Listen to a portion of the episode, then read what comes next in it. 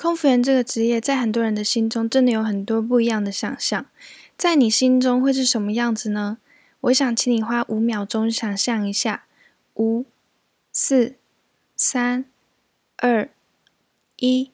现在你的脑海中是每一个都像身材很好的模特，还是像搬东西的搬运工，还是像走路很快的音速小子呢？如果要我想象的话，我觉得守护天使真的再贴切不过了。因为空服员除了守护每一个乘客的安全之外，还会时时给予温暖的关怀。其实，空服员的光环让这份工作真的成为梦想职业，一直以来都被披上一层神秘的面纱。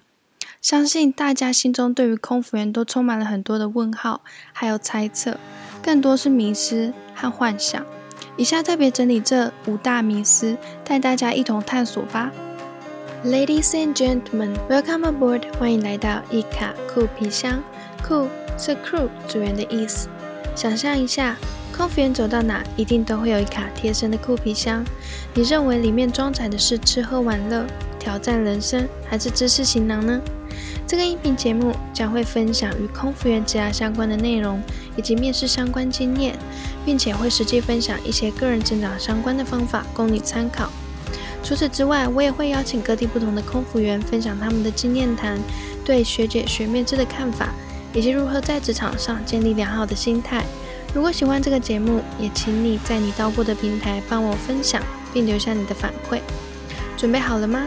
现在，请您将你的电子类产品调整为静音模式，这样才不会漏听接下来的内容。Now, please turn off the other electronic devices and enjoy the flight.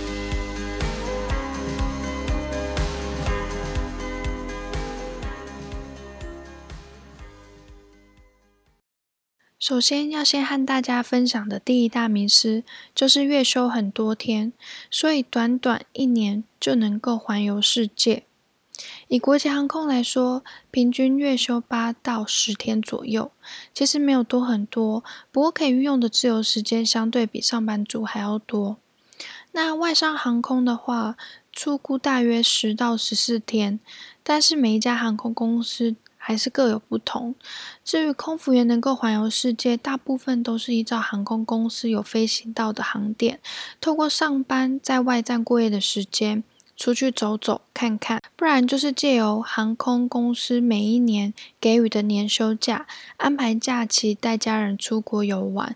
但其实空服员大部分环游世界的当下都是很孤单的，通常大家都会说是孤单自由行。但是只要你也是一位可以拥抱孤单的人，这份职业带给你的孤单都不会是问题。另外，如果是廉价航空公司的话，能够有外站过夜的时间真的很少。因此，如果要达到环环游世界，真的大部分都必须要透过自己的休假时间安排出国。接下来第二大名师就是，只要上几天班，薪水就超高。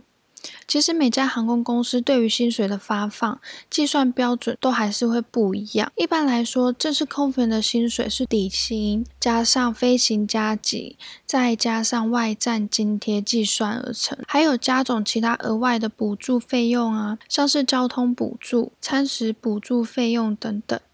飞行加给是指飞行时数的时薪，那外站津贴其实也有航空公司称之为日资费。有些航空公司计算的方式是从飞机离开地面的那一刻起，计算到飞机返回国内机场这段时间的补助。另外，有些航空公司则是从报到的那一刻起就开始计算了。国际航空空服员的月薪大多是落在台币四万五到九万之间，而外商航空空服员的月薪比较高，大约落。落在台币六万五到十二万之间，这只是大约的薪资数字，虽然也要考量一些因素。第一，像是飞得越多，相对拿到的薪水就越高；第二，也要考量到当地的物价水平是不是特别的高，因此给予相等高的薪薪水。第三，就是公司是不是有给予租屋的补助，其实这些都会是你的薪水加给之后的考量因素。至于第三大迷失，就是空服。员好像很容易认识有钱人，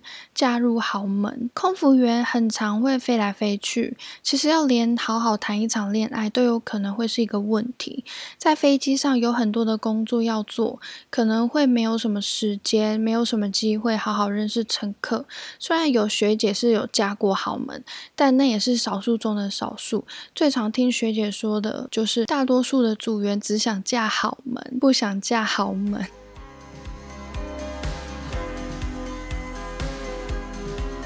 女士们、先生们，飞机到达安全高度，准备贩卖免税品。现在可以解开安全带，起身活动一下喽。如果喜欢这个节目，我想要邀你到 Apple Podcast 上帮我们打新评分。你的反馈是这个节目持续下去的动力以及改进的方向。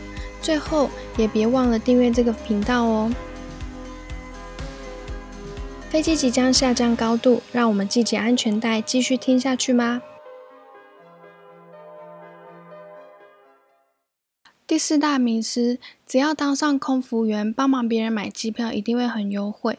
事实上，其实不会，因为优惠票只会给组员自己本身，还有父母亲、直系亲属、爷爷奶奶、配偶。以及配偶的父母，当然还是要遵照每一家航空公司的规定。除了家人之外，其他人都没有优惠票。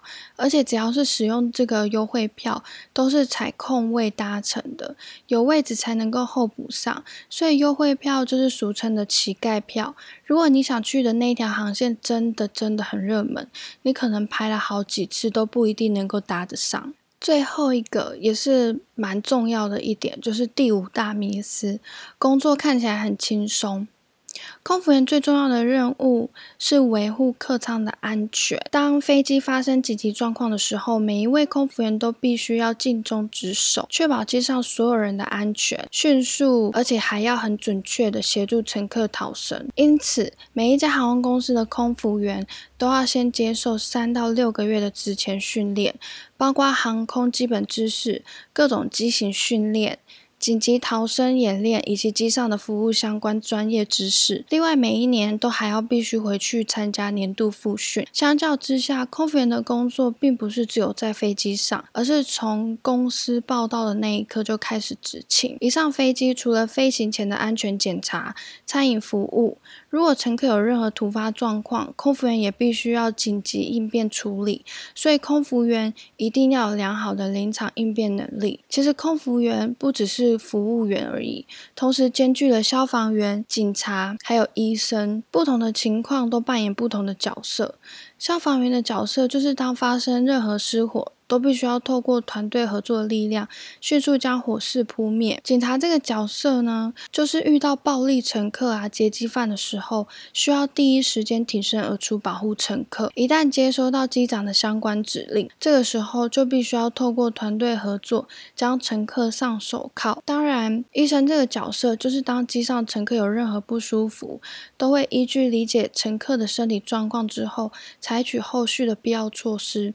像是拨打远距医生专线，或是紧急迫降到附近的机场，送往最近的医院。事实上，飞机机舱门一关闭，空服员跟乘客就只有彼此了。所以，空服员和乘客互相尊重，还有配合，才能够成就每一趟愉快又舒适的旅程。节目的尾声要送大家一句话：天底下没有白吃的午餐。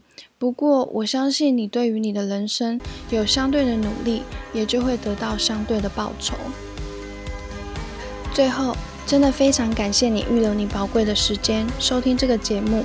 我想邀你到 Apple Podcast 上帮我打新评分，你的反馈是这个节目持续下去的动力。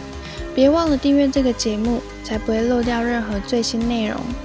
我也要邀请你到我的 Instagram 私讯留言，告诉我你还想知道哪些有关于航空业的更多内容。你可以搜寻 C I N D Y。D r e a m 点 c o，那我们下次见喽，拜拜。